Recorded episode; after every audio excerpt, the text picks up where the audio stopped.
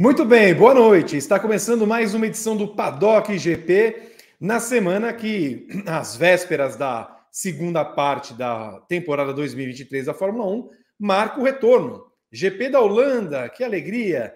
Teremos mais uma etapa da Fórmula 1 2023. E se você não se lembra, a primeira parte foi dominada por Max Verstappen, que venceu nove das onze corridas, ou dez das doze, já não lembro bem, também não, não, pouco importa, quase venceu tudo.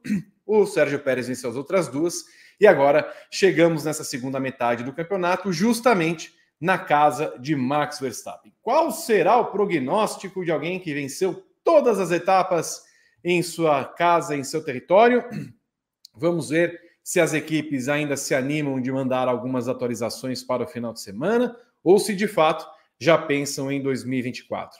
Poucas coisas aconteceram nos bastidores desde então, mas nós vamos resgatá-las e fazer a análise necessária da temporada da Fórmula 1. Eu sou Vitor Martins, você está aqui nos canais Grande Prêmio em várias redes sociais e estão comigo nesta noite Gabriel Curti e Pedro Prado. E claro, você que faz o programa conosco, mande sua mensagem se você estiver ao vivo, abasteça-nos com a sua sabedoria, a sua curiosidade, a sua dúvida, a sua perspicácia, mandando nos chats vários, sobretudo no YouTube. Se você não estiver acompanhando, coloque nos comentários desse vídeo qual a sua qual é a sua expectativa para o final de semana. Aliás, será que teremos corrida? Porque ter, os taxistas estão revoltadíssimos. Né? Vai, talvez esteja uma briga com Uber e táxi, vai que não tenha corrida. Ia ser muito boa. Ai, adoraria. Bom, vamos aos comentários iniciais. Eu não estou bom. Uh, Gabriel Curti, boa noite. Boa noite, Vitor Martins, Pedro Prado, amigos e amigas da Nação Paddock, espalhada pelo Brasil e pelo mundo. 10 vitórias em 12 corridas para o Verstappen, sendo oito consecutivas. É, esse é o panorama não muito animador para o final de semana que se avizinha. É, numa pista que ele obviamente conhece muito bem, é a pista de casa dele, com apoio é, se não 100%, mas muito próximo disso, dos fãs em relação a ele lá. É um território até um pouco hostil, né? Nas últimas temporadas foi assim. É, então, o prognóstico, obviamente, é de uma vitória dominante do Verstappen, da Red Bull. É, e a graça fica para o resto do grid. A gente espera ver alguma evolução no nível das corridas, né? porque o campeonato não tem mais salvação. O Verstappen vai ser campeão com todos os méritos, a Red Bull vai ser campeã com todos os méritos, é, mas muito também pela incapacidade das rivais e dos rivais de acompanharem o nível. É, se eles não conseguiram essa briga pelo título, que ao menos gerem algum tipo de entretenimento abaixo desse primeiro lugar e principalmente nas corridas. Eu, eu volto a bater nessa tecla de que o nível das provas não está legal. A gente já teve muitos campeonatos dominados em outras épocas da Fórmula 1, recentes inclusive, mas que a gente pelo menos via alguma coisa nas corridas, né? é, essa nova geração de, carro, de carros ainda não me convenceu. Eu acho 2022 uma temporada abaixo e acho 2023 uma temporada terrível. Muito bem, já começamos com otimismo e alegria. É, Pedro Prado, seu comentário inicial, boa noite. Oi, boa noite, Vi, boa noite, Gá, boa noite a, a todos. É, bom, não estou esperando uma corrida muito boa também. É, a pista já não, não favorece muito os pilotos gostam de, de, pilotar, eles sempre ressaltam isso, eles gostam da pista, gostam de andar lá. Mas assim, é, é legal para quem está lá no jogo, para quem está lá brincando de correr. Para quem está tá assistindo, costuma ser chato. E a temporada, como disse o Gá, é bem, bem chata. Então, é, não espero nada diferente que uma corrida chata numa temporada chata também.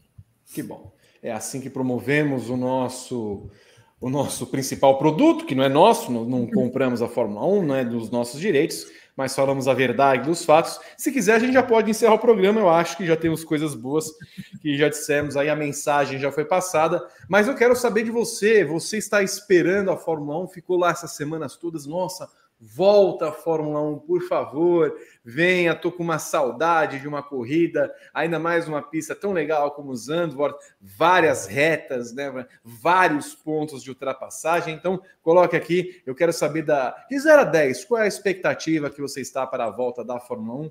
Enquanto a gente vai debater no programa, eu quero saber e coloque também, por favor, de onde você está acompanhando o nosso Paddock GP, enquanto já abro aqui o meu roteiro escrito pelo amável Gabriel Carvalho, né? O, o homem que acorda sempre cedo, quando chega em casa às 5 e meia da manhã. O tema 1 um é prévia do GP da Holanda. Após as férias do verão europeu, a Fórmula 1 está de volta com o emocionante, cativante e arrebatador GP da Holanda. O palco escolhido é o circuito de Zandvoort, que conta com 14 curvas distribuídas em 4,2 quilômetros e é um dos menores do calendário da Fórmula 1. Max Verstappen venceu as duas edições da corrida desde o retorno ao Mundial em 2021. A tradicional pergunta que sempre faz o Gabriel Carvalho, Gabriel Curti, é: o que esperamos do GP da Holanda? É, eu vou ousar dizer que na segunda-feira que vem teremos o que achamos do GP da Holanda. Tá? É só uma... Você tem o... É um prognóstico. Um prognóstico. Um prognóstico. É, eu espero muito pouca coisa, assim. Eu acho que é, não é uma das minhas pistas favoritas, com certeza. É, eu só sou a favor da manutenção da Holanda no calendário pelo fator Verstappen. Isso é uma coisa que me pega muito, é, não só na Fórmula 1, mas em geral em esportes individuais. É, quando você tem um, um as né, que desponta, um cara muito fora de série, eu sou a favor de eventos no, nos lugares de, de nas pátrias desses, desses caras, né? Então, por exemplo, é, sou a favor do GP da Holanda é, quando Verstappen está lá, assim como era a favor da criação de um torneio é, importante da ATP quando o Federer era número um do mundo. É, fui a favor, por exemplo, quando a ATP levou é, um 250 para Belgrado por causa do Djokovic. Enfim, eu acho que esses caras realmente merecem jogar na frente de seus torcedores, né? Eles são é, eles são as principais faces do produto hoje, então eu, eu, eu, concordo com ter um GP da Holanda pelo fator Verstappen, mas é basicamente só pelo fator Verstappen, porque é, o resto eu acho que fica devendo muito. Eu entendo isso que o, que o Prado diz sobre os pilotos gostarem, né? Porque tem é, você pilota sempre no limite e tal, e é, é, um fator, né? Os pilotos apoiarem é um fator, mas as corridas são monótonas, né? Em primeiro lugar, tem de vir o que o fã acha da corrida. E eu duvido muito que se você pedir para um fã fora da Holanda, é, e talvez, talvez do, da Holanda e do, do Benelux todo, né? Porque é fácil você se, se é, locomover por lá. Se você pergunta para um fã fora do Benelux, é, um top 10 de corridas que ele gosta, eu acho muito difícil ele colocar o GP da Holanda lá. Né? E aí eu falo de um cara que esteja em qualquer lugar do mundo, de qualquer idade, porque não é uma prova que vai te atrair. Né? É uma prova que eu lembro na primeira temporada a gente tinha muita expectativa de pelo menos ser uma corrida caótica, né? Já que é uma pista de um pouco de subida e descida, meio estreita e tal, mas nem isso ela tem se provado. Né? O GP da Holanda ele tem sido é, padrão, assim. Eu, eu acho que ele foi um pouquinho melhor, principalmente no ano passado, do que a gente esperava, porque a gente não esperava nada, então qualquer coisa seria melhor mas ainda assim é abaixo do que a Fórmula 1 precisa. Não é uma pista nova que vai te trazer uma atração diferente, né? uma coisa, uma reviravolta, é, um, uma ordem de forças mexida, ou, por, ou é uma pista muito de alto, ou é uma pista muito travada. Ela é um meio termo de tudo. Né? E isso acaba gerando é, uma coisa meio parecida com o que a gente vê em Barcelona. Assim. É muito padrão. Só que a gente já tem Barcelona para isso, né? Então fica um pouco repetitivo. É, não esperem tão grandes coisas. Acho que a gente vai ver uma ordem de força parecida com que a gente foi para as férias, né? Porque é, teoricamente o período de férias é, você não pode trabalhar no carro em boa parte desse período, né? Então é pouco tempo para as equipes trabalharem. Muita gente acha que eles tiveram um mês para trabalhar, né? Não é verdade.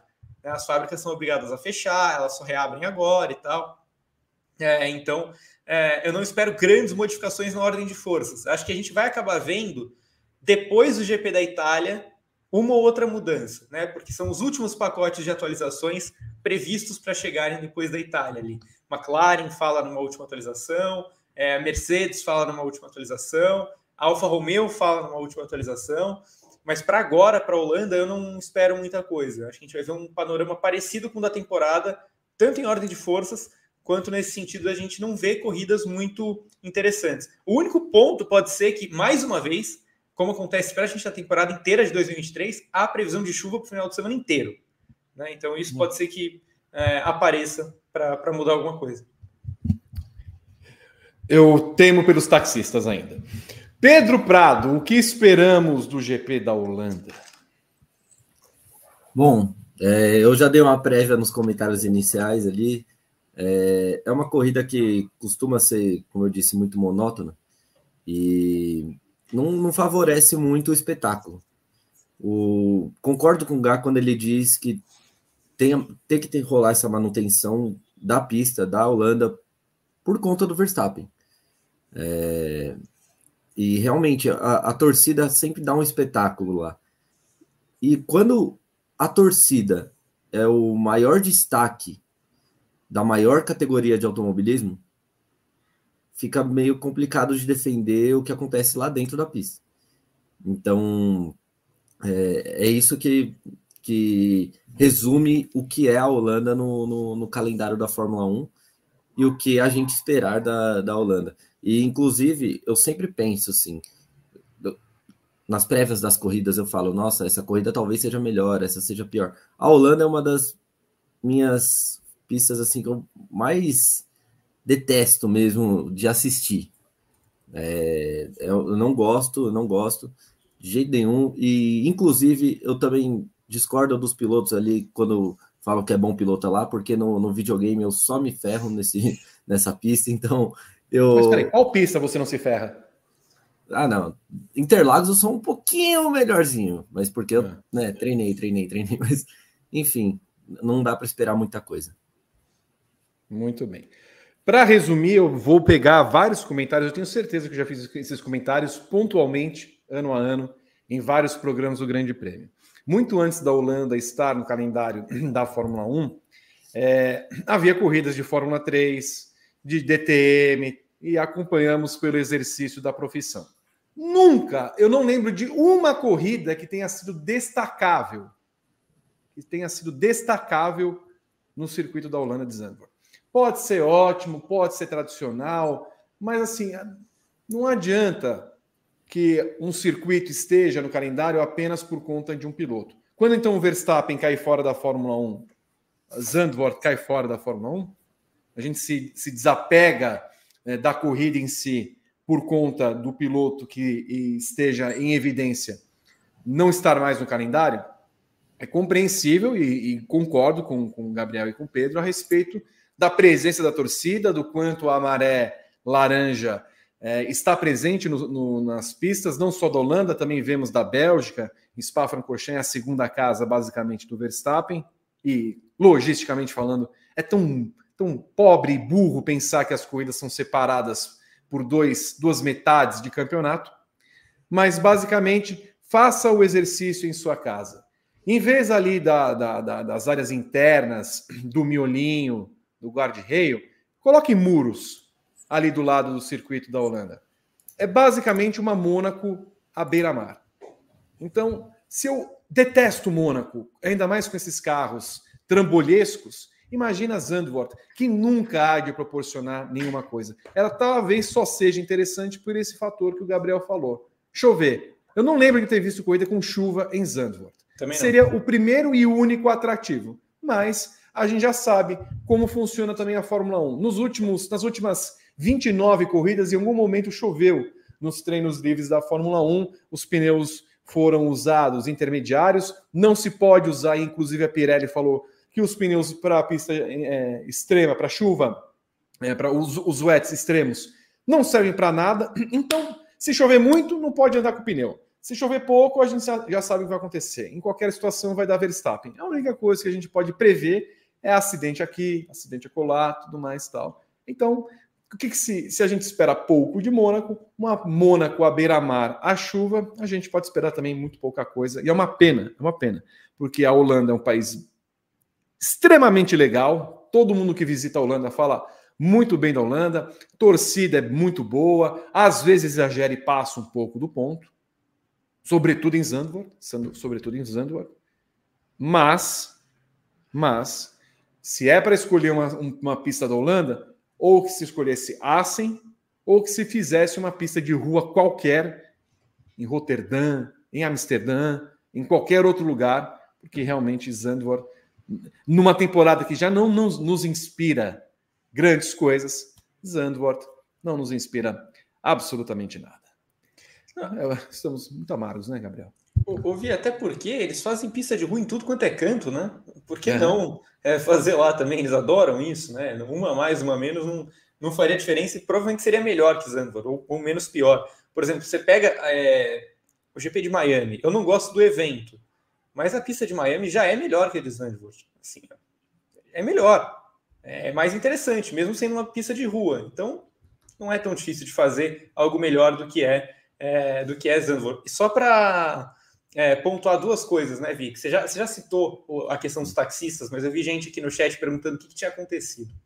É, vamos explicar duas coisas que estão para acontecer no final de semana. A parte dos taxistas é porque estão prometendo, mais ou menos um grupo de 130 taxistas, se não me engano, por aí, estão prometendo bloquear as vias de acesso ao circuito, porque ano passado rolou uma. Uh, o, o governo local diz que muitos taxistas furaram o bloqueio para a pista e entraram ilegalmente lá.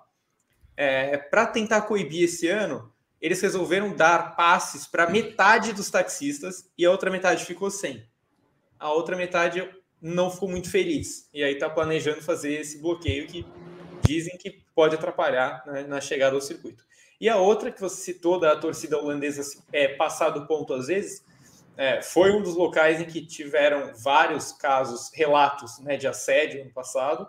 É, isso fez a Fórmula 1 se mexer. eles criaram, vamos ver quanto vai funcionar, mas enfim, criaram mecanismos para coibir é, casos de assédio no circuito e também proibiram, não proibiram, né, mas falaram para não usar, não tem uma proibição, mas falaram para não usar os sinalizadores, porque aquele, aquela festa laranja tal, porque se vocês lembrarem também, ano passado os pilotos ficaram bem putos, é a palavra que tem que ser usada, porque é, disseram que não dá para enxergar nada na largada. Então é, é bom a gente observar essa, essas coisas que podem acontecer no final de semana. O Gás, só para não deixar passar, quais eh, for, especificaram quais atitudes serão feitas para coibir o assédio? É, na verdade, é, é bem vago o que o promotor. Eu, eu, não vou lembrar o nome dele, que é muito difícil, é, mas ele foi bem vago. Que, Deve ser parente do VK.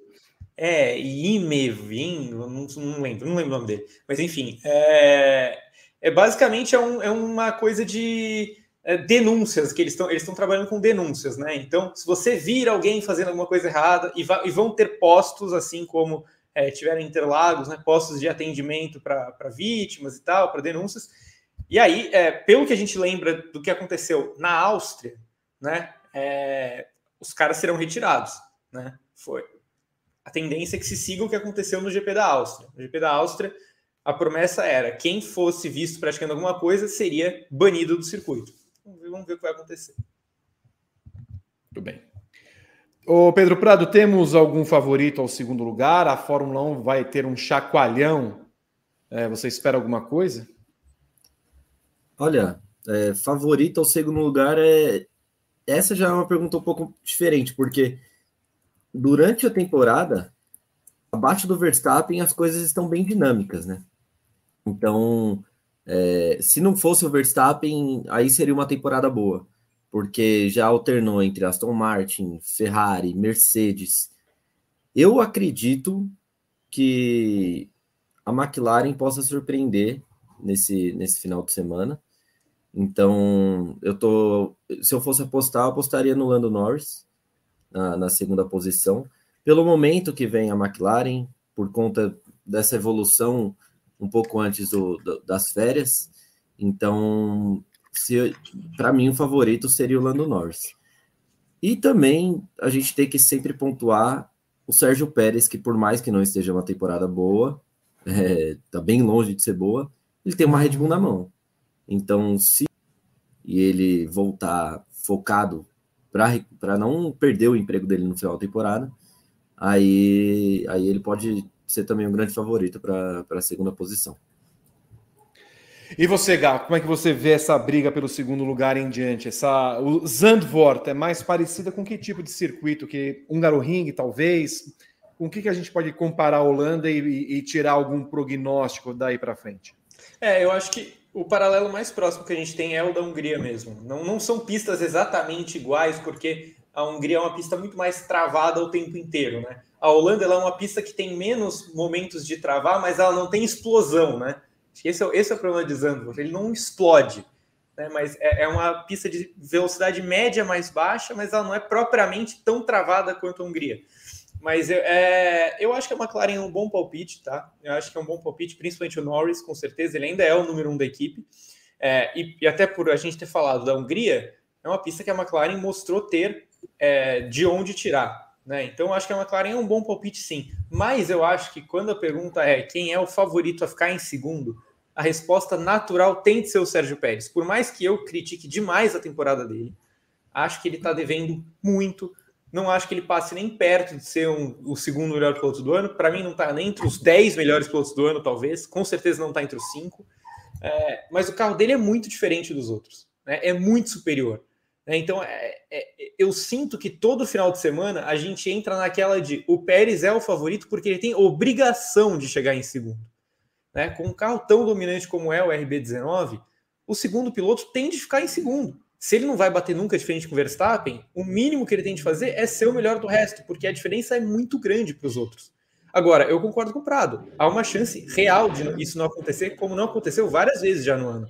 Né? Então, é, eu não descarto, por exemplo, uma Ferrari disputando, eu não descarto, por exemplo, uma Mercedes disputando, assim como a McLaren. Eu diria que dessas todas, pela base que a gente sai da primeira metade de temporada e pelo que a gente viu na Hungria, a McLaren é quem mais tende a incomodar o Pérez nessa, nessa tarefa que, repito, é fácil. A tarefa do Pérez é fácil. Quem dificulta é ele. Tô bem. Mas assim, eu só quero daqui a pouco ver as apostas dos meus comentaristas se vão colocar Pérez em segundo ou não. Vamos ao segundo tema, que é Red Bull. Como manter a motivação para ter a, a temporada invicta? A Red Bull estabeleceu o total domínio na Fórmula 1 ao vencer todas as 12 corridas em 2023. Mas, embora imbatível na atual temporada, Christian Horner garantiu que a equipe de Milton Keynes não vai diminuir o ritmo na segunda metade do campeonato, que se inicia no próximo final de semana neste GP da Holanda. Estamos levando isso corrida a corrida, sessão a sessão, afirmou o chefe de equipe.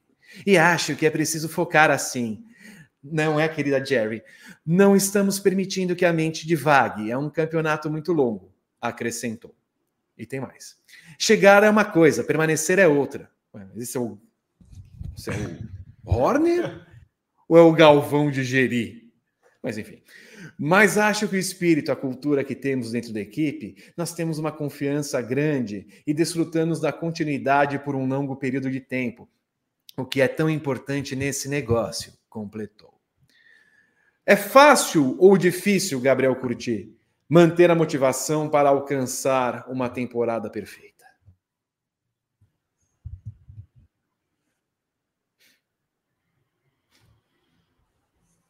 É...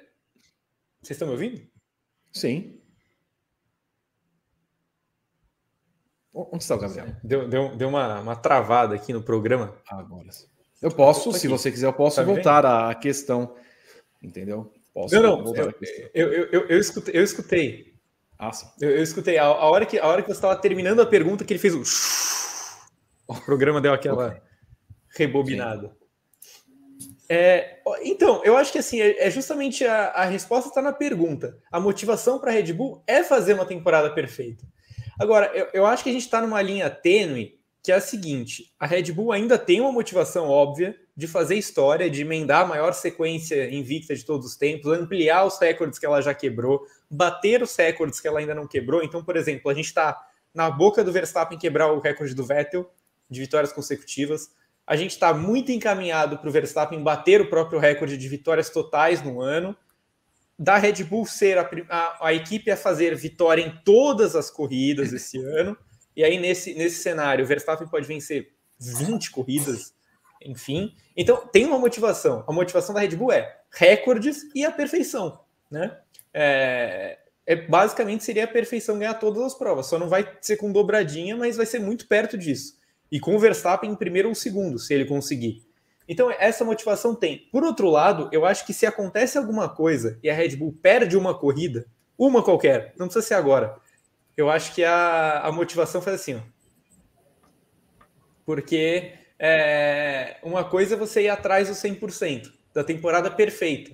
Agora, quando você já é campeão de pilotos e construtores e não tem mais recordes a bater, eu acho que naturalmente você acaba virando a chave. Então, eu acho que a Red Bull está a uma derrota de olhar completamente para 2024. Enquanto ela não perder, ela vai atrás da temporada perfeita.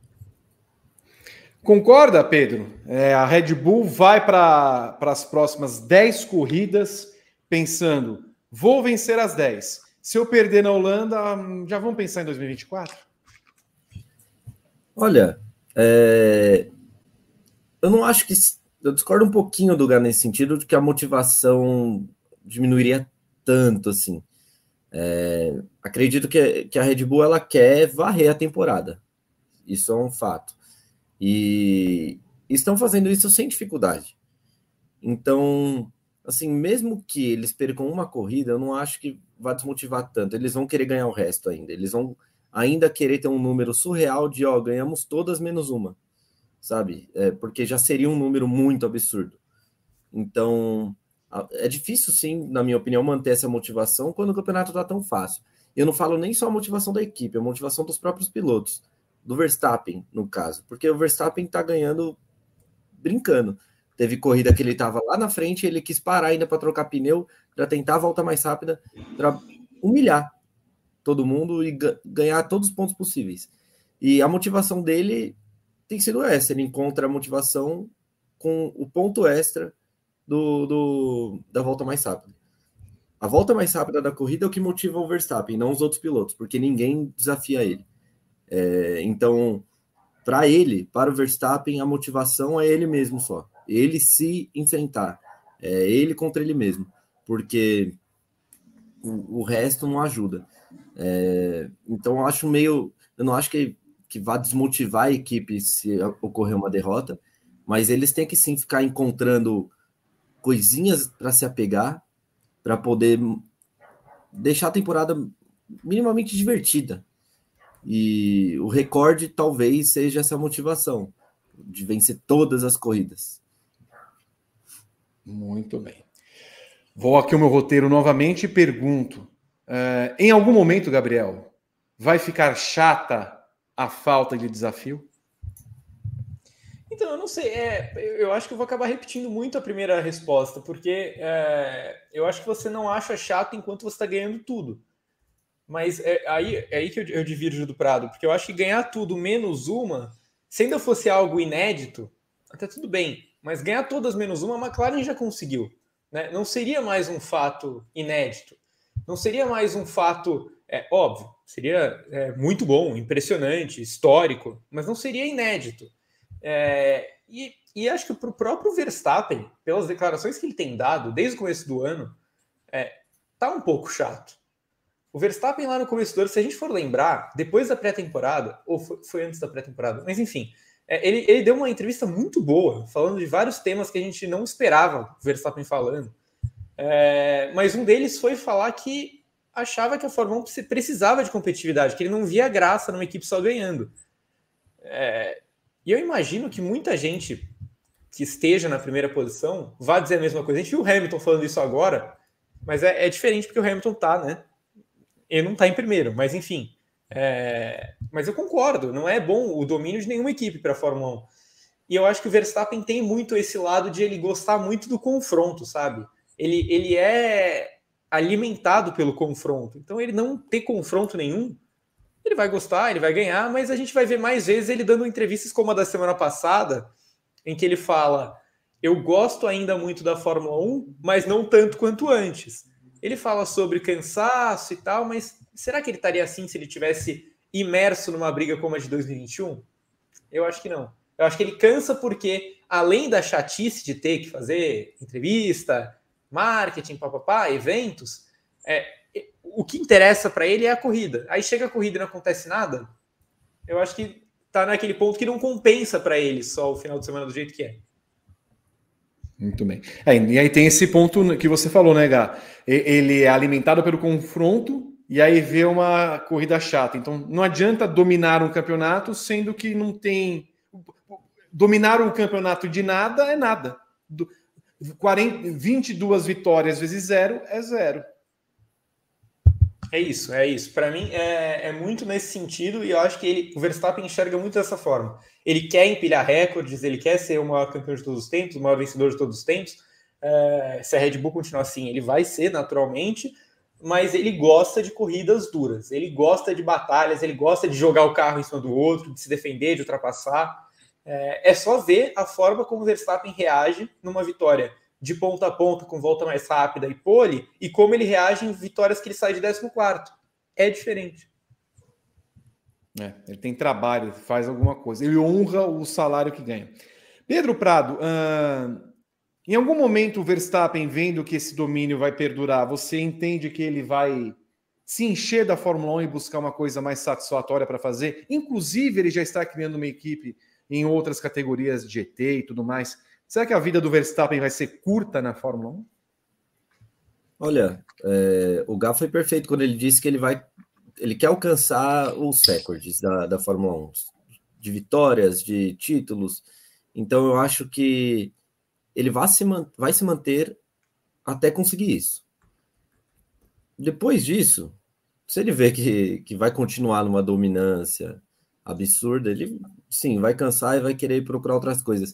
E eu não acho nem que procurar outras coisas assim é, para disputar mesmo, para tentar ser campeão, tal, seria mais de verdade, eu acho que mais de um pelo, pelo próprio desafio. Ele não ia mergulhar como ele mergulhou na Fórmula 1, tá? É, ele ia procurar outras coisas, mas a carreira dele já estaria feita, assim, ele ele já está caminhando a passos largos para ser uma lenda e ele vai ser Assim, ele já tem números de lendas, então.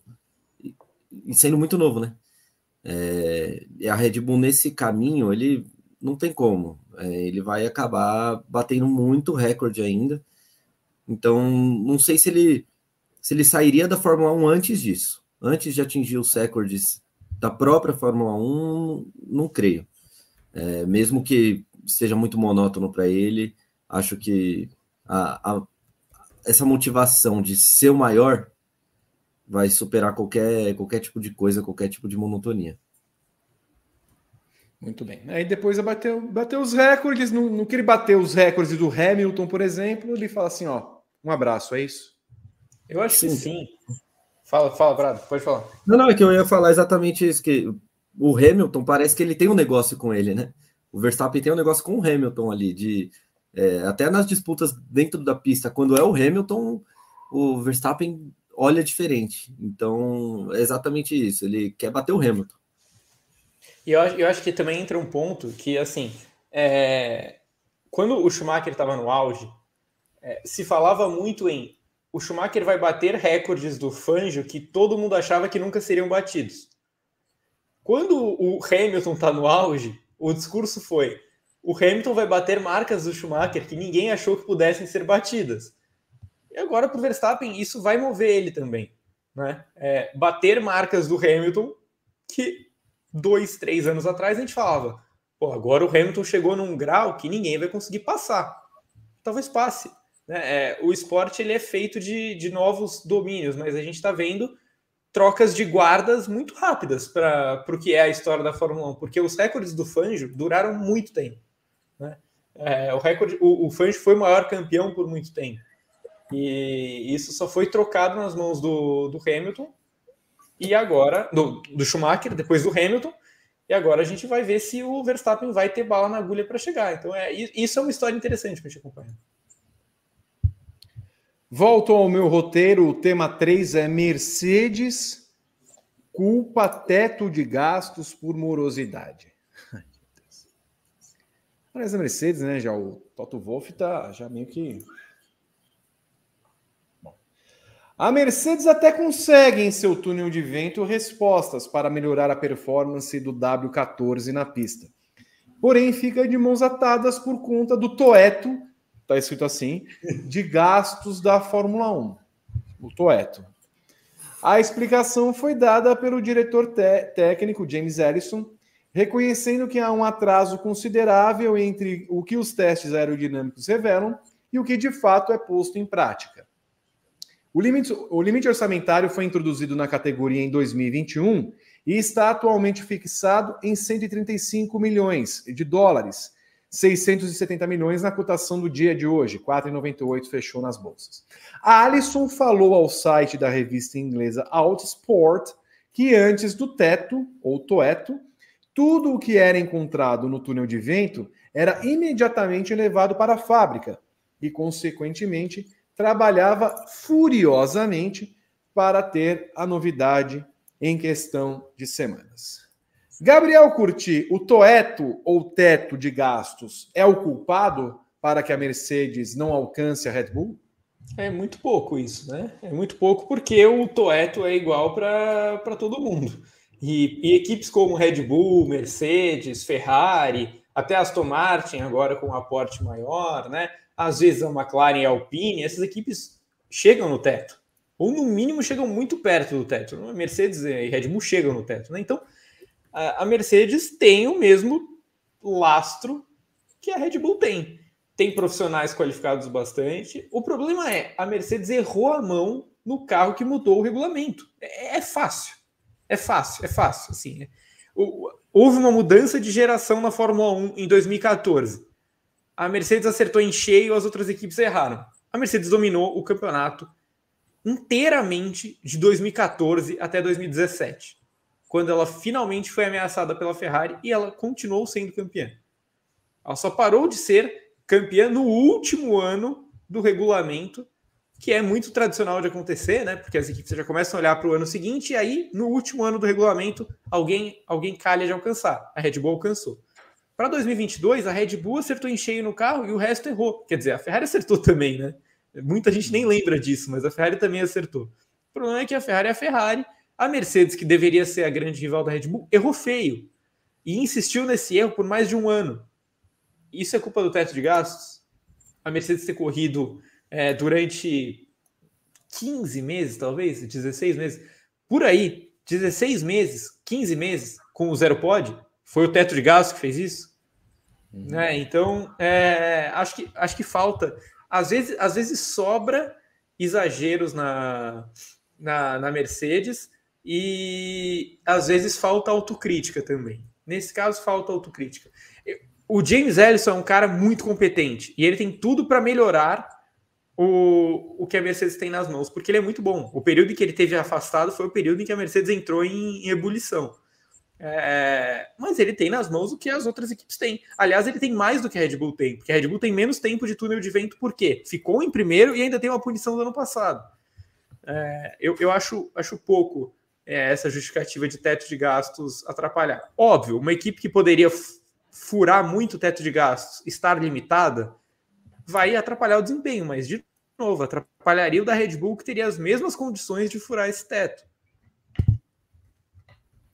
Pedro Prado, o teto de gastos é o problema da Mercedes ou o problema é outro?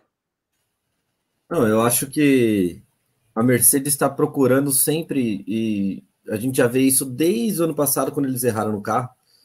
É sempre um culpar alguém ou algo que não eles mesmos. Então o Gá foi perfeito quando ele diz que falta autocrítica. É isso. Eles parecem que não conseguem assumir, depois de acertarem tanto, por tantos anos, de que eles erraram mesmo. Eles até falam assim de vez em quando, ah, não, mas a gente errou tal. Só que eles sempre têm um mas. A gente errou, mas a FIA. A gente errou, mas o Zero Pod. Aí, sabe, eles não, não conseguem assumir a própria responsabilidade da, da incompetência nessa, nessa nova geração de carros. Eles foram incompetentes. E tá tudo bem, sabe? As pessoas erram, não, não é sempre que vai acertar.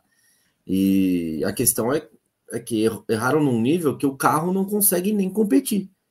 Se o carro não consegue competir, eles não conseguiram ser, serem competentes mesmo. Eles foram incompetentes. Essa que é a realidade. Então a, a Mercedes ela tem essa mania de, de não assumir o próprio erro e sempre querer jogar para algum lado. Agora eles estão jogando para o teto de gastos. Só lembrando que o teto de gastos não fez a Mercedes fazer o zero pod. O teto de gastos não fez a Mercedes insistir no zero pod em 2023. O teto de gastos não fez com que a Mercedes tomasse decisões muito erradas, não só além do zero pod. Não fez com que a Mercedes demorasse a renovar com o Hamilton. O teto de gastos não faz tudo isso. Não tem a instituição teto de gastos. Não tem lá. Bom dia, Gabriel Curti. Bom dia, Pedro. Ô, oh, teto de gastos, está aí? Então, é, a, a, a Mercedes, que equipe, que equipe maravilhosa.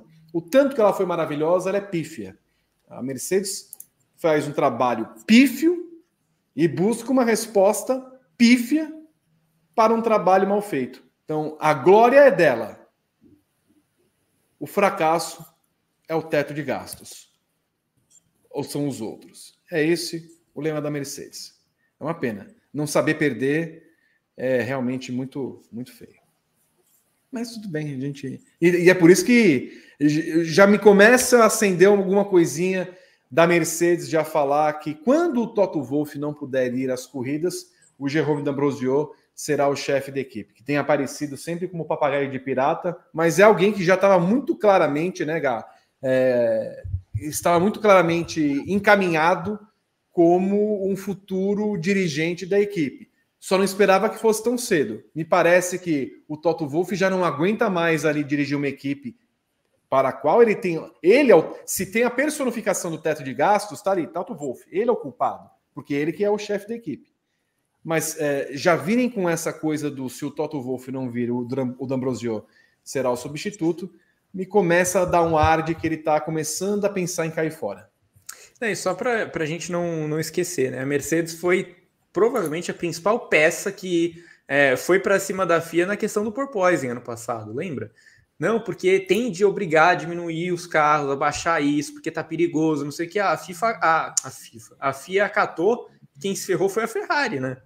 nessa história. Né? Depois que depois que te, tiveram a, que teve a diretriz, a Ferrari despencou, a Red Bull subiu e a Mercedes continuou ruim, né? Então a, a Mercedes não pode reclamar da FIA em, em, questão de mudança de regras. O regulamento ficou um tempão enquanto a Mercedes dominava. Foi mudado só na hora em que foi prometido mesmo. Foi tudo feito nas claras. Depois mexeram no regulamento. Eu, eu entendo que de forma correta, mas por um pedido, uma súplica da Mercedes, eu não consigo, eu não consigo comprar esse discurso de que a Mercedes é perseguida e não sei o quê, porque muitas vezes eles tentam passar isso, né? E eu não, não compro isso. Então, é, sobre o D'Ambrosio, é, quando ele foi contratado, estava na cara já, é, o pessoal lá de fora já falou, né? Ele está sendo contratado para suceder o Toto Wolff um dia. E no primeiro momento o Toto Wolff deu uma, uma desculpinha, né? Falou, não, ele vem cumprir funções administrativas, a gente ainda não sabe também o que vai acontecer, é, mas por enquanto ele vai estar tá acompanhando as corridas e tal, e, e dessa vez ele mudou completamente o discurso e falou: quando eu não tiver, é ele que vai estar. Tá. E se a gente lembrar, no passado, ele perdeu várias corridas já. Né? É, uhum. É, teve uma época do ano em que ele e o Binotto não viajavam mais. O Binotto a gente entende porque estava no, no, bico do Tuiuiu, mas ele não. É, então, é, acho que é uma tendência para a gente ver esse ano é, eu chutaria, por exemplo, o GP do Japão. É um ótimo palpite para uma estreia do, do Jerome D'Ambrosio como chefe de equipe. Muito bem. Só para saber uma opinião rápida de vocês, Pedro Prado, você gosta do teto de gastos, do limite orçamentário na Fórmula 1? Eu gosto da ideia, eu não acho que é aplicada da, da melhor forma possível. Tá? É, você pediu uma resposta rápida, eu estou dando a resposta rápida. Não, pode desenvolver, já que eu deixo. Você deixa? Não, é que assim, a, o teto de gastos ele é importante, mas por exemplo, eu não eu não consigo compreender que a, a Fórmula 1 quer equilibrar as equipes e e aí ter que ficar discutindo se a Williams pode evoluir a fábrica, pode evoluir a sua estrutura sem mexer no teto de gastos. não, não faz muito sentido para mim que essas coisas tenham que ficar interligadas. Tudo bem que as equipes grandes também estariam evoluindo a sua, a sua estrutura, mas aí é, é, tratar o igual como igual e o desigual de forma desigual, porque você tem que equilibrar de alguma forma. Não dá para você é, tratar todo mundo da mesma maneira. A Williams, obviamente, está com uma, com, com uma estrutura defasada, completamente defasada. E aí eles não podem tentar equilibrar, melhorar a sua estrutura por conta do teto de gastos, sendo que a função do teto de gastos é realmente equilibrar o desempenho das equipes, para mim não faz sentido. Então, a, o teto de gastos, a ideia de, de, dele é muito boa, muito boa, mas precisa alterar para algumas arestas ali. Gabriel curtiu teto de gastos. É bom para a Fórmula 1? Cara, é, o teto de gastos é uma das pouquíssimas coisas da Fórmula 1. É, não o jeito que puniram quem furou o teto de gastos, tá? Mas o teto de gastos em si é, é uma das poucas coisas na Fórmula 1 que eu gosto sem ressalvas. Eu acho fundamental, eu acho imprescindível, e eu acho que ele, ele faz parte de um processo que leva tempo. Leva tempo. Né? O teto de gastos ele não foi feito para do dia para a noite a ordem de forças da Fórmula 1 virar do avesso. Ele foi feito para que o esporte fosse ficando equilibrado no passar dos anos. E principalmente que as equipes que estão na ponta de baixo não sejam sufocadas e pisoteadas a ponto de morrer daqui a alguns anos. Né? Porque o que a gente estava vendo era isso. Equipes, duas ou três ou quatro, que não tinham menor condição nos orçamentos e que, com orçamentos exorbitantes do outro lado, uma hora elas iam largar o osso, porque não tinha mais como competir. Então, por isso eu acho, eu acho o teto de gastos excelente, fundamental para manter a, a, não a competitividade só, mas para manter é, a sanidade e a saúde financeira das equipes de baixo porque elas vão se aproximando nos gastos com as de cima, não vão tomar três segundos porque as outras conseguiram é, gastar coisas de outro mundo. E ao contrário do, do Prado nesse, nesse aspecto, eu concordo que o teto de gastos englobe tudo.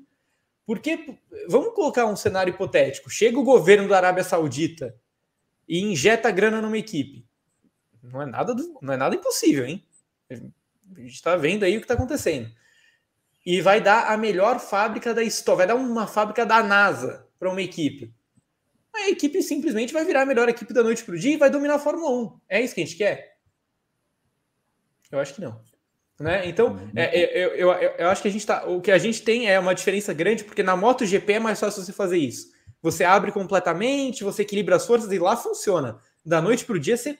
É, nos, funcionou, né? Agora tá uma disparidade absurda, mas enfim. Lá atrás, quando as equipes quando as fabricantes piores precisaram, ela equiparou muitas coisas. Fez a Aprilia voltar para o jogo, a KTM entrar no jogo, a Suzuki melhorou muito, depois saiu, mas melhorou muito. A Honda, que era dominante, não era mais, a Ducati subiu, a Yamaha estava lá em cima. Na MotoGP funcionou, mas na Fórmula 1 não é assim. É, orçamentos muito diferentes, realidades muito diferentes, tudo muito diferente. É, eu gosto muito do teste de gastos e eu acho que ele tem que ser mantido e respeitado da forma como ele é. Muito bem. Só para completar, teto de gastos é fundamental na Fórmula 1, mas ele não é a única coisa, e como já debatemos em outros programas, a reboque disso, para diminuir a, a disparidade e para trazer o maior conforto entre as equipes, outras medidas têm de ser aplicadas, como a negociação da venda de chassis e outros elementos que são necessários para que a Fórmula 1 não gaste tanto dinheiro e para que eventuais equipes pequenas possam ter a possibilidade de comprar chassis, ou, por exemplo, a AlphaTauri comprar o chassi da sua equipe Red Bull, não faz o menor sentido uh, duas, duas operações diferentes andarem com carros diferentes. Portanto, se a gente tiver uma organização mais correta da Fórmula 1, sobretudo nesse sentido, então campeonato de pilotos, equipes e construtores, em que a gente tem uma divisão mais é, especial para quem é equipe, quem é construtora, para tal. Isso poderia promover a Fórmula 1 a algo mais é, válido e menos custoso do que é hoje e não ter essas declarações tão. Toda vez que o Hamilton abre a boca para falar de domínio, me dá uma, raiva, porque ele viveu isso, se abasteceu disso anos e anos, agora ele não gosta do domínio. Muito bem, por que não falou antes que ele não gostava de domínio também? Então, é óbvio que o domínio é muito ruim, Nós vamos viver até 2026 é, com Verstappen sendo campeão. Ótimo para ele, ótimo para a Red Bull, mas não tem competição nenhuma e duvido que nesse sistema de teto de gastos alguma equipe vai conseguir acertar de fato a mão. E a, e a Red Bull até esnoba, né? Porque ela, ela mesma fala assim: eu não entendo como as equipes não descobriram um truque da asa móvel. Não sei, considerando que seja uma verdade, ou a Red Bull tem engenheiros muito sagazes e todo mundo uma topeira, ou realmente eles vão buscando soluções aqui e ali que vão se manter na frente por muito tempo. E aí, de novo, de novo não tem teto de gastos que sustente é, qualquer operação como essa da Fórmula 1. Eles vão ficar pro, pro, procurando pelo em ovo ali para mudar as coisas, para tentar diminuir a, o ímpeto da Red Bull e vão acabar é, dando um tiro muito fora. Não vai adiantar absolutamente nada. Vou ao meu roteiro aqui. Ferrari desiste de 2023 e inicia foco em 2024. Em entrevista ao jornal italiano La Gazzetta dello Sport, Frederico Vassorinha confirmou que a Ferrari deve pausar as atualizações na SF23, com planos de desenvolver mais o carro de 2024 e com novidades previstas apenas entre os GPs do Catar e dos Estados Unidos. Para essa temporada, paramos o desenvolvimento no túnel de vento no final de julho, mas temos peças já aprovadas e em fabricação que levaremos para o Qatar ou Austin. Para o carro de 2024, ainda estamos trabalhando no conceito. Os números dizem que você tem de ser agressivo no projeto, mas com simulações e equações já no máximo, é, revelou o dirigente da Ferrari. Ainda de acordo com Frederic, com o objetivo de voltar a, a brigar por vitórias, que as que as que há, a Ferrari deve apostar em um novo conceito para o carro de 2024. Ué, mas espera aí, como apostar se o carro estava certo, não tinha erro nenhum? Como assim? Temos de pensar diferente, encontrar margens para que os pilotos possam forçar sem estar sempre no limite. E de qualquer forma, o prazo para o novo carro não é o final do ano. Temos de estar prontos para o Bahrein em março. Ainda temos muitos meses pela frente. Eu realmente temo por isso. Finalizou. Gabriel, depois dessa ladainha toda, depois de eles falarem que vão mudar um carro que até então não tinha. Era perfeito. Não tinha problema nenhum. Os pilotos são ótimos, o carro é excelente. Como é que nós estamos andando em sétimo e oitavo? Não tem, não sabemos. Mas enfim, a Ferrari acerta ao focar em 2024? É, eu, eu acho que pode, pode ser que sim, é, mas eu, eu, eu, levanto outro ponto aqui que é, me incomoda demais, porque a gente está tendo um déjà vu, né? É, é, o mesmo discurso. Se você me falasse que essa, fa essa fala foi do Matia Binotto em agosto de 2022, eu acreditaria tranquilamente. Tranquila, a mesma coisa aconteceu. A Ferrari desenvolveu o carro de 2024 a pleno, né? Porque ela, ela desenvolve antes, mas a pleno ela desenvolveu de agosto de 2022 a agosto de 2023. É, o de 2024 vai ser igual? Vai começar agora e vai parar em agosto do ano que vem? E aí o de 2025 começa em agosto de 2024 e acaba em agosto, porque não consigo, nem nunca vai atingir o objetivo desse jeito. Né? É, é a mesma é a mesma conclusão que a Ferrari chegou ano passado, de que não dava mais, de que não tinha mais o que fazer no ano, de que esse carro não ia mais vencer, de que tinha de mudar o projeto, ele, a Ferrari mudou o conceito do carro. Se a gente parar, se a gente observar o carro de 22, 23, principalmente no side pod, é, não é que não é o zero pod da Mercedes, mas principalmente no side pod, há uma diferença clara do carro de 22 para o carro de 23. É, então a Ferrari mexeu no conceito dela já no passado, ela vai mexer de novo. Né? Eu só posso crer que ela vai tentar ao máximo se aproximar da Red Bull, que ela tentou para esse ano também. E aí, aí que está coincidência, para dizer o mínimo, do, do que a gente está vendo. É, é, o mesmo discurso. É o mesmo discurso. A diferença é que ano passado a Ferrari era vice e estava com vice-campeonato muito, muito encaminhado, porque a Mercedes ainda estava longe. E no final das contas ela terminou o ano levando pau da Mercedes quase toda a corrida, mas enfim. É, esse ano não. Esse ano eu acho que a Ferrari está imersa numa briga. Eu ainda acho que a Ferrari tem condições de ficar pelo menos, pelo menos, condições não, deveria ser obrigação pelo menos no terceiro lugar. Mas se ela largar de mão completamente o campeonato, a McLaren pode chegar. A Aston Martin pode voltar atrás nas atualizações e pegar a Ferrari. A Aston Martin vai estar na frente em pontos.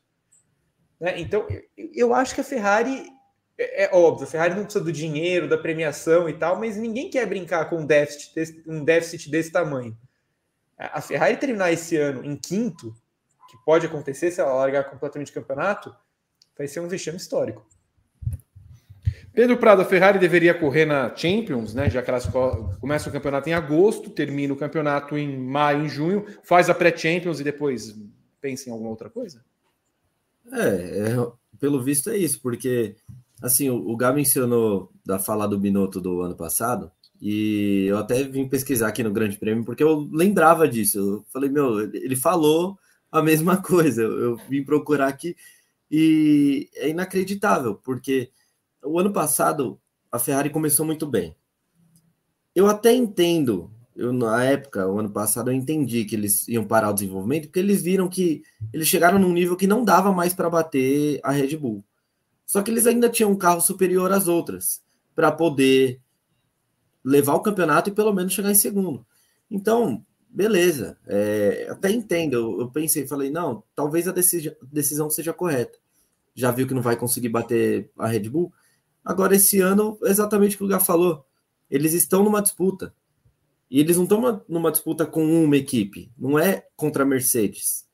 Tem a Aston Martin no meio que caiu, tudo bem, gente, Bento, mas Aston Martin tá na briga. Tem a McLaren que tá chegando agora, não sei se vai ser assim até o final do ano, mas a McLaren tá chegando. Então, eles vão parar de novo o desenvolvimento para piorar o carro de novo? Porque parece que quando a Ferrari foca em melhorar, ela piora. É, assim foi o ano passado. Focaram, ah, vamos melhorar em, em 2023. Cadê a melhora? Tudo bem que as outras equipes evoluem também. Não estou falando que, que eles não, não, evoluíram nada. Pode ser que as outras equipes evoluíram mais, tudo bem. Mas e aí? É, para onde vai a Ferrari? A Ferrari parece que não tem um caminho claro. A Ferrari é, você falou de disputar Champions. É, é, um time que, beleza, chegou na Champions, mas não tem um projeto para poder se manter lá. E já já está na Europa League. É, essa é a, a realidade da, da, da, Ferrari. Muito bem. Imagina a Ferrari na Conference, disputando com as equipes é, de Andorra. Nas Ilhas ou não, que o nosso, o nosso Caí, ele passou então, é, é, essa semana, porque ele foi eliminado na pré-Champions e agora ah. essa semana ele joga a pré-Europa League. Ah. Se ele passar esse confronto, ele joga a fase de grupos da Europa League. Se ele perder, ele joga a fase de grupos da Conference, mas já vai ser histórico de qualquer jeito. Muito bem, as nossas queridas Ilhas Ferro. Um beijo para você que nos acompanha em Torcham e região aí nas Ilhas Ferro. Coloque aqui nos comentários é, eu quero saber se você está nas Ilhas Ferro acompanhando o nosso, o nosso programa. Se você te, matou alguma baleia, você vai ser banido do nosso programa. O que esperamos, Pedro Prado, então, da Ferrari em 2022, no, no, em 2023, no resto da temporada? É cair para o quinto lugar mesmo? É, assim, eu, eu não consigo imaginar a Ferrari indo mais, indo para frente, não. É, vai, assim, vai se manter do jeito que está e a gente não consegue esperar muito mais da, da Ferrari. Vai parar o desenvolvimento do carro e já está complicado desenvolvendo. Pois é. Vou ao meu roteiro mais uma vez. É o quinto assunto. O que esperar do meio do pelotão?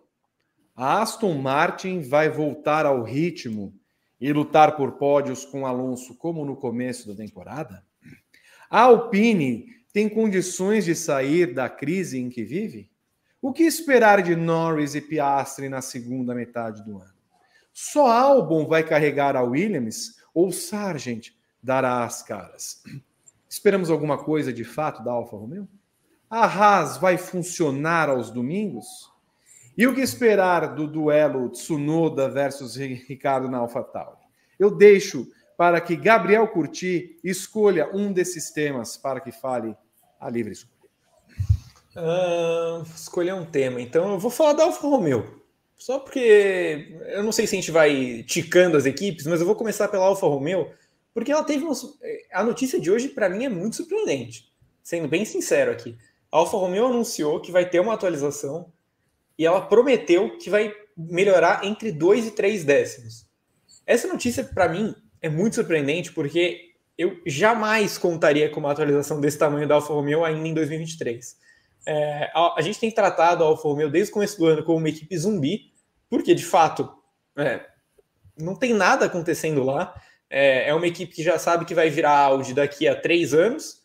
É, uma equipe que ainda não tem nome para o ano que vem, que provavelmente vai ser a Sauber, provavelmente a Sauber vai gerir a equipe, mas talvez não. É, ainda tem uma indefinição para o ano que vem, que começa daqui a pouco.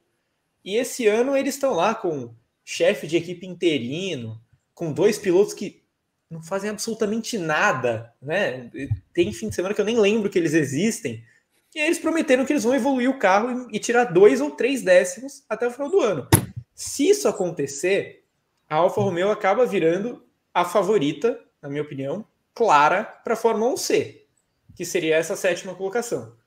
É, e eventualmente incomodando a Alpine, né, que é uma equipe que disputa uma fórmula só dela. A Alpine não está perto do quinto lugar, não está perto do sétimo lugar, então a Alfa Romeo talvez seja é, esse player para tirar a Alpine da, da zona de conforto ali no campeonato e liderar a Fórmula 1C, porque essas quatro últimas equipes elas são muito ruins. Não são pouco ruins, não, elas são muito. Então, uma melhora de dois ou três décimos certamente faria a Alfa Romeo liderar esse pelotão da Fórmula 1C. Escolha uma equipe, Pedro Prado. McLaren. É, a McLaren. Eu, o, que eu, o que eu espero dela é que, como ela evoluiu muito nas últimas corridas, ela tem uma motivação diferente agora. E ela tem dois ótimos pilotos. O Norris, a gente não precisa nem falar. É, ele carrega o piano nas costas há muito tempo, mesmo quando a equipe ia muito mal, ele ainda conseguia arrancar alguma coisa dali. E com um carro bom na mão, ele tá, tá mostrando um desempenho muito bom. E o Piastri, surpreendente, não, não é nem surpreendente, porque já sabia da qualidade dele. Mas ele não estava sentindo a pressão, ele está indo bem. Deu um carro bom na mão dele, ele está desempenhando muito bem.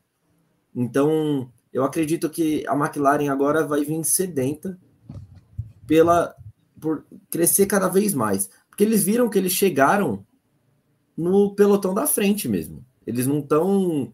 A, a, gente falava da, da McLaren na Fórmula 1B, só que ela começou a temporada na Fórmula 1C. Ela estava assim, lá no começo ela era um dos piores carros, se não o pior do grid. E assim, numa evolução tal qual o Santos no segundo turno agora desse brasileiro que vai ser, o, vai crescer muito tá evoluindo muito e, e eu acho que vai, vai chegar muito bem no, no final da temporada. Acho que dá para a gente esperar grandes coisas da McLaren. Você ficou feliz demais um pouquinho, né, com a vitória do Santos nesse domingo, pelo jeito. Ah, aqui é eu, eu ativei o modo empolgou. Eu estou aguirrizado. Eu não tenho, eu não tenho. É que faz tempo que a gente não vence, pô. Do, dois, duas vitórias em 18 jogos. Diga-se de passagem com gol de Joseph Newgarden no final do jogo, né? Foi Newgarden que fez o gol da vitória. Meu Deus, mas é incrível. Aliás, eu, eu, estava em férias e nesse período de férias eu recebi informações do Aguirre. Não, uma coisa que eu jamais esperava em minha vida, sentar, sentar num restaurante, estava vendo o jogo, é, Fortaleza e Fortaleza e Libertar e de repente, no mês ao lado, começaram a falar sobre o Aguirre, eu só assim, tipo, por que, que ele saiu do Olímpia? Enfim, mas pouco, pouco importa. Ah, mas, Quer escolher mais uma equipe, Gá? Pode ser. É, vamos falar então, para seguir um pouco a ordem, da Aston Martin, porque a Aston Martin, eu acho que ela, em condições naturais, ela seria muito candidata a ficar em quinto lugar nesse campeonato, porque a McLaren está num viés de alta, óbvio, e a Aston Martin está no viés de baixa também, claro. A Aston Martin falou, e isso é muito raro de acontecer na Fórmula 1, mas a Aston Martin falou em voltar atrás nas atualizações, né? É, que vão trabalhar em novas, novas, em, em novas novidades, é muito não, né? Vão trabalhar em novidades, mas que o primeiro passo é voltar atrás em atualizações que não deram certo, que eles admitem abertamente que não deram certo.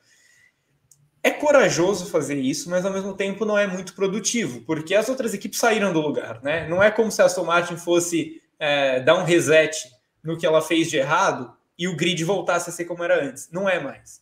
Né? A McLaren está uns seis décimos melhor do que ela estava antes. Então, a Aston Martin voltando ao normal, ela vai estar tá atrás da McLaren.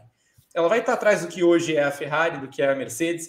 Então, é, é um caminho certo a se tomar, voltar atrás, mas precisa evoluir também. E aí eu tenho, eu tenho medo do que a Aston Martin vai fazer nas atualizações, porque eu tinha esse receio no começo do ano, achava que seria a segunda força no começo e que iria cair porque não conseguiria atualizar, e o tempo mostrou que o medo fazia sentido. Né? Então eu continuo achando que é uma equipe que tem de se provar no quesito atualizações. E, e hoje a Aston Martin, é, a menos que a Ferrari realmente pare 100% esse carro, eu vejo grande chance da Aston Martin terminar o campeonato em quinto, porque não tem um piloto, o Lance Stroll é uma negação, e a McLaren vem chutando a porta. Pedro Prado. Bom, é, a Williams. O, a Williams tem um, um ponto aí que tá, tá, na pergunta do roteiro aqui. O Sargent dará as caras? O Sargent, ele tem contrato até o final desse ano, se não me engano. O contrato dele é bem curto.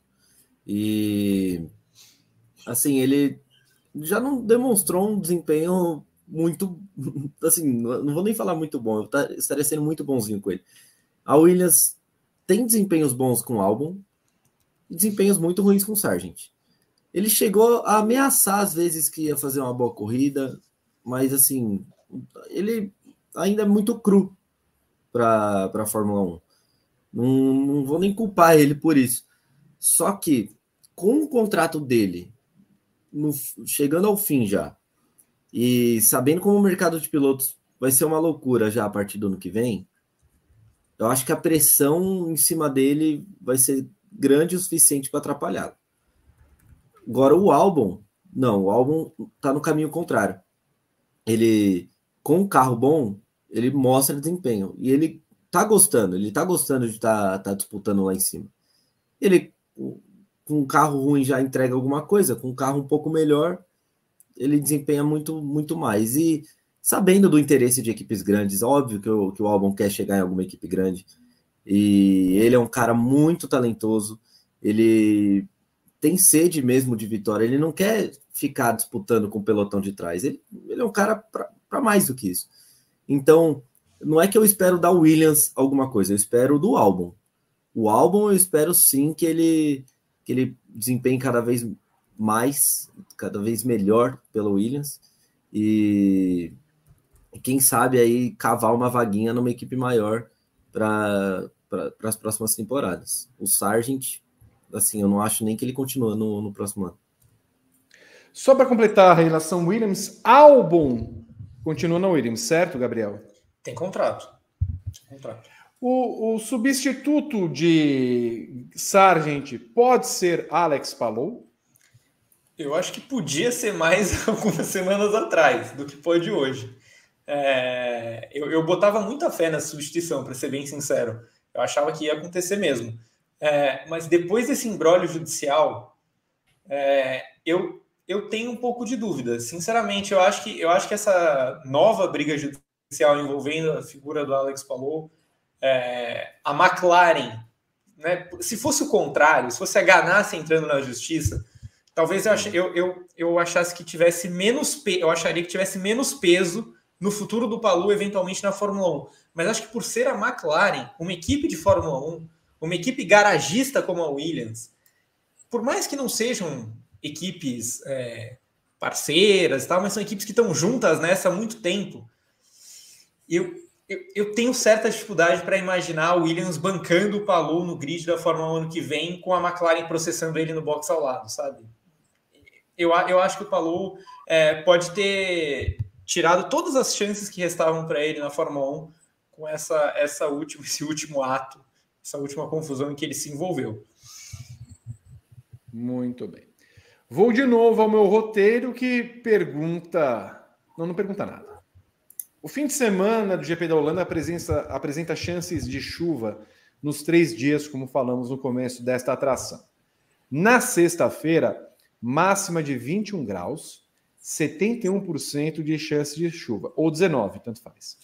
No sábado, máxima de 19 e 64% de chances de chuva leve de manhã, mas pode ser que seja 79% e chuva pesada. No domingo, máxima de 19 graus.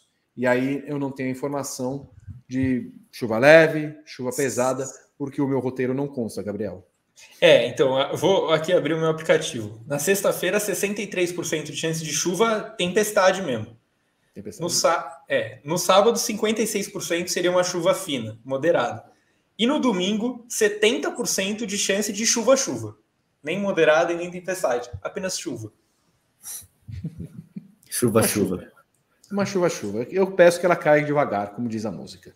Pedro Prado, o que esperamos para esse final de semana chuvoso em Zandvoort? É, pela terceira vez eu vou falar que eu não espero absolutamente nada, inclusive com chuva, porque se antigamente a chuva podia ser um, uma, evolu uma evolução, desculpa, uma, uma coisa que a gente gostasse de ver na Fórmula 1, porque dava uma emoção, a Pirelli tem um pneu de chuva, um pneu de chuva-chuva, que não roda na chuva. Então, é, não faz sentido. Se Então, com a chuva-chuva ou a chuva-tempestade, não tem como ter uma disputa ali. Só com uma chuvinha moderada, só com a pequena chuva do Gabriel Curti que ele falou, porque aí com pneu intermediário. De resto, assim, nem, nem água que caia do céu vai ajudar a ter uma boa corrida. Eu sei que pode parecer muito pessimismo, muito. Tomei azedo na segunda-feira, mas assim, é a realidade. Empolga a chuva para o final de semana, Gabriel? Cara, para mim o, o, Prado gabaritou agora pelo seguinte: é, empolgaria em outros tempos. A gente vem falando aqui, Vi, repetidas vezes, a Fórmula 1 não corre mais com chuva. Né? Desistam, desistam. Os pneus de chuva foram aposentados. A Pirelli estava falando esses dias. A, a menina que fez os pneus, a menina Pirelli, ela estava falando, não sei porque que eu fiz esse pneu, ninguém usa. Né? Então, se ela está falando, quem sou eu para discordar? A, a, Fórmula 1 vai até o pneu verde, que é o intermediário. E o pneu verde, que é o intermediário, é chuva moderada ou quando já nem está mais chovendo e a pista já está quase seca. Então, poderia empolgar em outros tempos. Poderia. Eu adoraria uma corrida caótica. É, acho, que, acho que essa pista com chuva poderia ser muito divertida. Muito divertida. Mas é, o que eu tenho para torcer é uma chuva moderada. Porque se chover de verdade, a única coisa que vai acontecer é atrasar o nosso trabalho e eu vou parar de trabalhar meia-noite. Então, não quero isso não. Quem será segundo e terceiro colocados do GP da Holanda? Pedro Prado. É, bom, Segundo colocado, Norris. Terceiro colocado, Pérez. Vou ser bem. Bem. É, bem óbvio. Não tem outra, outra palavra. Gabriel Curti. Numa, numa virada inesperada, Charles Leclerc chegará na segunda posição e Lando Norris vai ser o terceiro. Ô Pedro Prado, nós temos nas nossas mensagens do público que acompanha o Paddock GP? Temos sim, a gente tem alguns superchats com inclusive o do Rafael que eu estava ansioso para ler porque, nossa, Ó, o Gabriel Salvador ele mandou cinco reais falando, tirando o contexto do Verstappen, vocês tirariam o GP da Holanda e trocariam, né, pelo GP da Alemanha? PS, esse GP faz muita falta no calendário. O Xará, eu trocaria até com o Verstappen. É, eu sinto muita falta do GP da Alemanha, mas, de novo, a gente tem que voltar ao comentário anterior. O GP da Alemanha geralmente era muito legal quando chovia pra caramba. Hoje em dia, não teria. O Rafael Batista, ele mandou uma mensagem aqui, falou, o lindo âncora esteve na praia durante as férias. Ali sempre tem muitos jovens. Então, tivemos o um encontro Vitor Mar e Teams, Teams jovem, é, foi, foi muito ruim. E ele Quem não mandou essa piadola? O Rafael Batista. Ele é nosso membro. Só que eu precisei falar porque ele adora me zoar. Eu vou expor ele aqui com uma piada horrível. Rafael, meu Deus. O Nuno Você, Vieira. você mandou- alimenta esse tipo de coisa, é por isso. So- Ó, Uma coisa, né? Não sei se vocês viram, mas o vídeo em que Vitor Martins está em cima do palco com uma garrafa de procedência duvidosa e joga na boca de Galvão Bueno Era eu. e Galvão sai falando: Gerim enlouqueceu. Teve, teve isso. Esse vídeo é maravilhoso. Esse vídeo é maravilhoso. O Nuno Vieira mandou 2 euros. Ele falou: Estou na Holanda para ir ver o GP da Holanda. Então, aproveite. Bom proveito, aproveite, aproveite. O Rafael Batista depois mandou 5 reais. Falou: Infelizmente, a única pessoa capaz de mediar esse impasse com os taxistas neerlandeses já faleceu. Gugu Liberato. Ai, gente. Essa foi boa. Eu não estava preparado para isso. Ai. O, o Gabriel Salvador mandou 5 reais e falou: Vocês acreditam, acreditam que ano que vem os carros vão melhorar ou vai ficar nessa draga? Ou teremos que esperar até 2026? Gabriel, é- é, eu acho que todo mundo vai melhorar, todos os anos vão melhorar. É, mas eu acho que 2025 é melhor a gente ter alguma esperança do que 24. Justamente por aquilo que eu falei quando a gente estava falando sobre trocas de guarda, né? De equipes.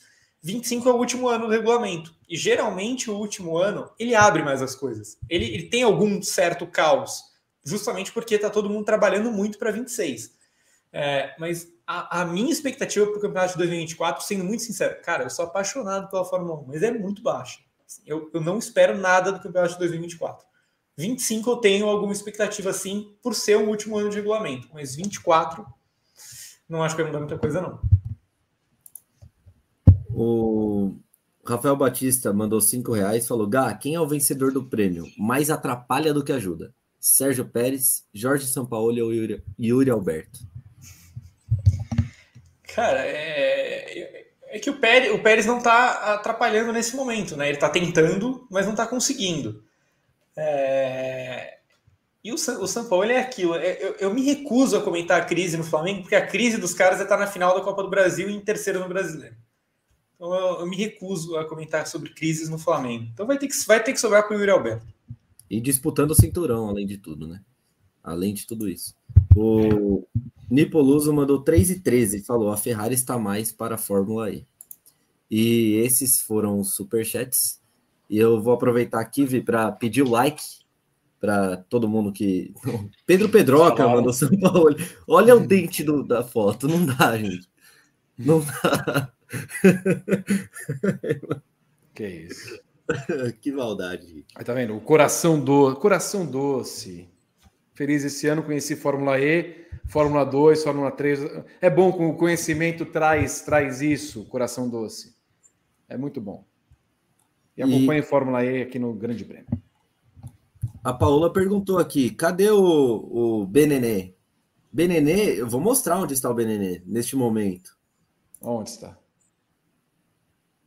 Tá aí, ó, com JP Nascimento tomando uma cervejinha. Para quem não sabe, o Rodrigo Benenê está de férias. E aí Não, e estou não é só uma cervejinha. A mesa e o fundo ali denotam o lugar onde estão tomando uma cervejinha. um lugar específico. É, É no é no homem. é no homem, No Empório. no Empório Laura Guiar. Foi na segunda-feira. Foi na segunda. Essas foram as mensagens, Vi. Só? Acabou? É, mensagens Não tem mais pagas. a gente- nada? Ah, O pessoal foi comentando bastante aqui durante o programa.